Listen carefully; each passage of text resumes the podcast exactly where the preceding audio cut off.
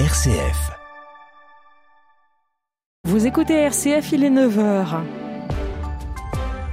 Le flash Laurette Duranel. Bonjour à tous et à toutes. Au lendemain du veto des États-Unis sur un cessez-le-feu immédiat réclamé par l'ONU, le Hamas a réagi ce matin. L'organisation islamiste condamne fermement la position américaine. Un haut responsable du mouvement la juge, je cite, immorale et inhumaine et considère qu'elle participe directement au massacre. Pendant ce temps, l'armée israélienne poursuit son offensive vers le sud de la bande de Gaza où des milliers de civils se sont réfugiés. En pleine COP28, très controversée aux Émirats arabes unis, la ministre de la Transition écologique espagnole a dénoncé ce matin la position répugnante de l'OPEP, alors que le cartel a demandé à ses pays membres de rejeter tout accord ciblant les énergies fossiles dans les négociations climatiques. Après deux semaines de procès à huis clos, les peines prononcées à l'encontre des six ex-collégiens impliqués dans la mort de Samuel Paty en octobre 2020 ont été dévoilées hier soir. L'adolescent ayant désigné le professeur au terroriste a écopé de six mois de prison ferme aménagé sous bracelet électronique.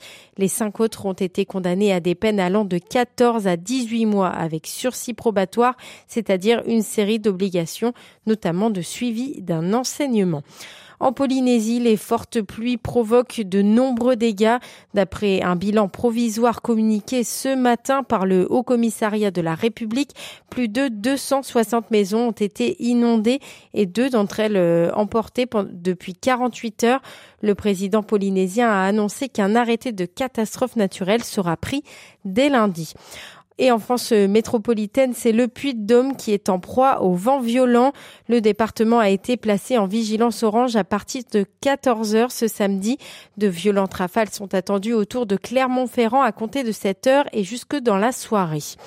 Des nouvelles de Pierre Arditi. Hier soir, le comédien à l'affiche de la pièce Lapin a fait un nouveau malaise sur scène un mois et demi après le précédent. La pièce a été annulée. Il devrait revenir sur scène dans la semaine.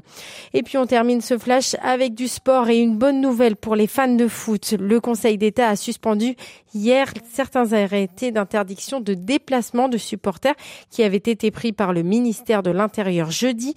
Concrètement, cela signifie que les supporters rémois, auxerrois et bordelais pourront se déplacer pour encourager leurs équipes à l'extérieur ce week-end.